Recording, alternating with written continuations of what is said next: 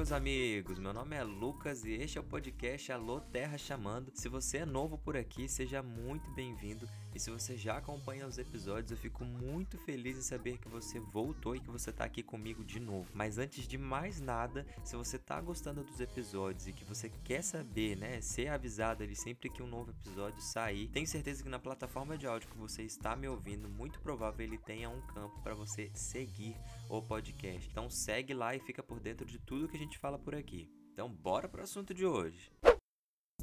Com certeza você já deve conhecer o Will Smith ou Will Smith, depende aí de como que você quer falar, mas tá valendo, né? Um dos astros de Hollywood mais conhecido aí, né? Nasceu na Filadélfia em 25 de setembro de 1968 e parando para pensar aqui, a gente tem algo em comum, eu e Smith. Eu também nasci no dia 25 de setembro, mas os anos aí estão bem diferentes. Mas antes de virar ator, Will Smith ele iniciou a carreira como rapper. Não sei se você sabia disso. Ele fazia dupla com o Jazz, um amigo de Will, que talvez você conheça, né? Jazz ele fez a participação em O Maluco no Pedaço e ele interpretou ele mesmo, né? A dupla se chamava DJ Jazz Jeff and the Fresh Prince. Cara, pega só o naipe dos caras. Antes mesmo de começar a ser famoso, ele já tinha, né? Na verdade, ele já era era famoso, né? Antes de começar a ser ator, ele já tinha uma, uma fama ali como rapper. Isso é muito legal.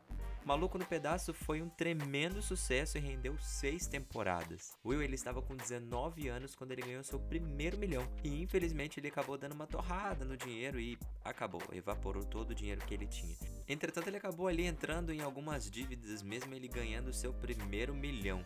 Então Will ele recebeu um grande convite depois de todo esse episódio, né? O grande convite foi feito pelo produtor Quincy Jones. Se você não sabe quem é Quincy Jones, calma aí que eu vou te contar, tá? Quincy Jones foi responsável por produzir Michael Jackson, apenas o Michael Jackson, em alguma das músicas de grande sucesso. Se você conhece Thriller, provavelmente você conhece, já ouviu essa música, você sabe que Quincy Jones foi o produtor dessa música junto com o Michael Jackson.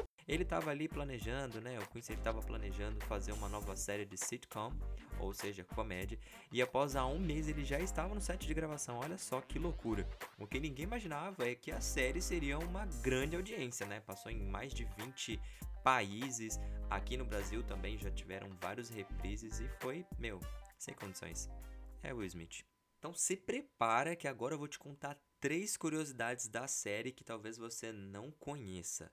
Primeiro, o nome da série The French Prince of Bel-Air fazia referência ao nome que ele usava na carreira como rapper, né?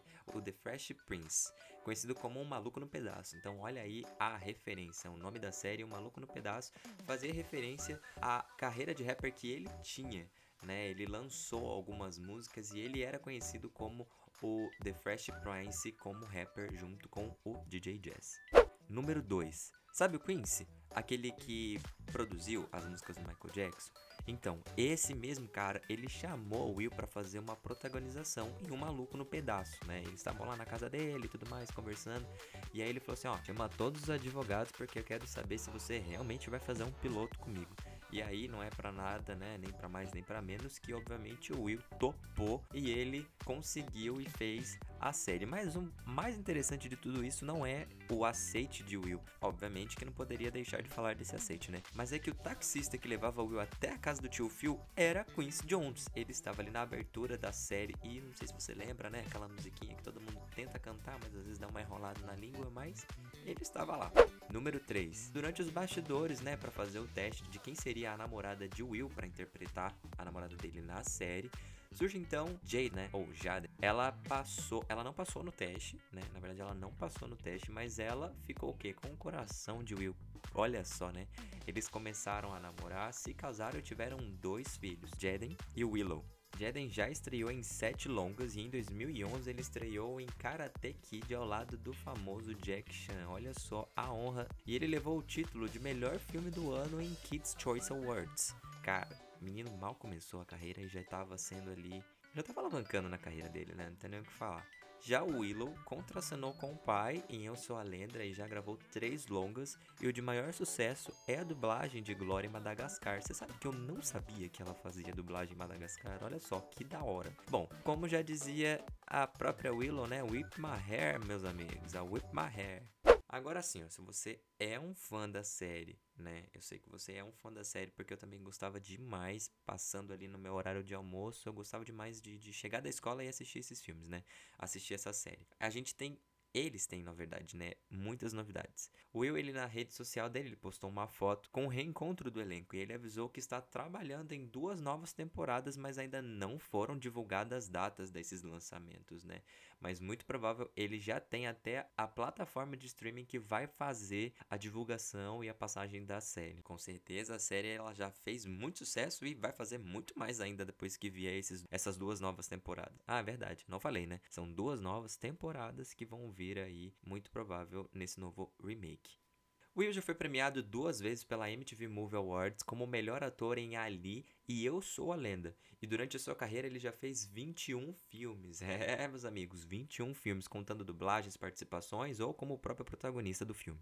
Agora segura aí que eu vou mandar os cinco filmes que ele fez, que ele protagonizou e que mandaram muito bem na bilheteria. Em primeiro lugar fica o filme Witch Conselheiro Amoroso, é o primeiro da lista com 371 milhões de bilheteria. Logo depois vem aí Homens de Preto, né? Nós temos três filmes, Homens de Preto 1, 2 e 3. Então segura aí que vai ter chuva de número. Em Homens de Preto 1 foi arrecadado 589 milhões em Homens de Preto 2, com 441 milhões, e em 2012 o último filme Homens de Preto 3 chega às marcas de 624 milhões. Cara, eu tô falando em dólares, tá? Eu não tô falando em reais, eu tô falando em dólares. Então você pensa como que todos esses filmes tiveram uma grande bilheteria. Em 2018, Hancock atingiu 629 milhões de bilheteria e se tornou a quarta maior bilheteria daquele ano.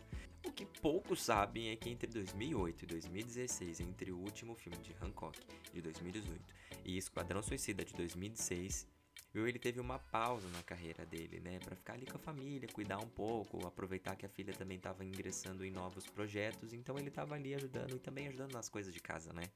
Em 2016, quando ele voltou às telonas com Esquadrão Suicida, a marca já era gigantesca. Foram 746 milhões de dólares em bilheteria. Cara, e se você tá achando esses números todos que eu tô falando alto, é porque você não viu em 2019, no último ano, que ele lançou, né? Ele fez ali o papel de Eugênio em Aladdin, que chegou à marca de 1 bilhão terceiro filme da Disney naquele mesmo ano a chegar ali, né, a marca de um bilhão em bilheteria. I got presented the idea to play the the genie in Aladdin, you know, and the first thing is hell no. Embora o Aladdin ele tenha sido um, né, um filme que teve vários vários efeitos, foi incrível, para mim é um dos filmes mais legais ali em termos da própria Disney também, né? De efeitos e coisas assim. Enfim, um filme é topíssimo. Não foi a produção de maior investimento, olha só, né? E quem leva o título de maior investimento é Homens de Preto 3, com 225 milhões em produção.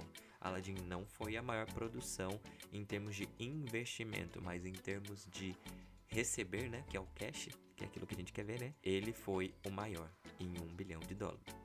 Bom, diante de todo esse cenário e trajetória pela vida de Will, em 2014 ele foi classificado como o astro mais rentável de todo mundo pela revista Forbes. A média é que de 2014, né, que até 2014, 17 dos 21 filmes que acumularam em todo mundo, né, que ele fez ali, acumularam uma marca de 100 milhões de dólares cada um. Cara, não é pouco dinheiro.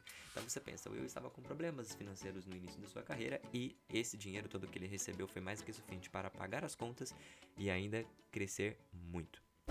É, meus amigos, não dá para negar que o cara é um tremendo de um ator, né? O Will Smith, ele é um ator gigantesco. Bom, a gente já chegou ao final desse episódio, ele foi bem diferente dos demais, né? Bem mais curtinho, mas logo mais a gente vai ter vários outros episódios nesse mesmo formato e Bom, se você quer mandar a sua sugestão de qual ator aí você gostaria de ouvir mais e saber mais sobre ele, manda lá no meu Instagram, Lucas do Alô. E se você conhece alguém que goste de podcast, então você compartilha esse podcast com quem você gosta, né? Compartilha ali, faz o um merchanzinho, olha, com esse podcast muito legal, papapá. É isso aí, gente, compartilha lá e vamos junto crescer nessa família do Alô Terra chamando aí. É isso aí, galera, ótima semana para vocês e valeu, falou!